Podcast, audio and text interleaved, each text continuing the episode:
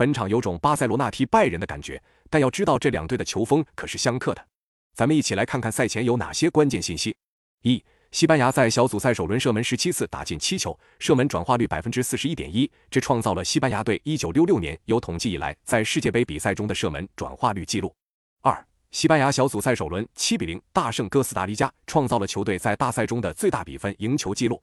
此外，球队一千零四十三次传球创造了世界杯新纪录，并且球队世界杯进球总数达到一百零六球，超过百球里程碑。三。在巴尔德替换掉受伤的加亚后，西班牙队多达八人来自巴萨，巴萨球员几乎占到大名单的三分之一。西班牙以巴萨班底组队，而德国以拜仁班底组队。巴萨和拜仁都是欧洲豪门，但是两队的球风相克，两队共有十五次交锋，拜仁取得十一胜二平二负的碾压优势，甚至包括八比二这样的狂胜。四。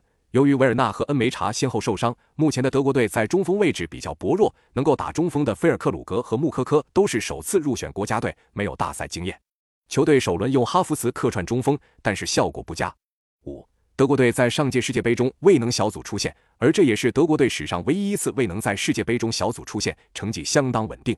如果本场输球，德国将连续两届世界杯未能小组出线。六，两队历史上共二十五次交手。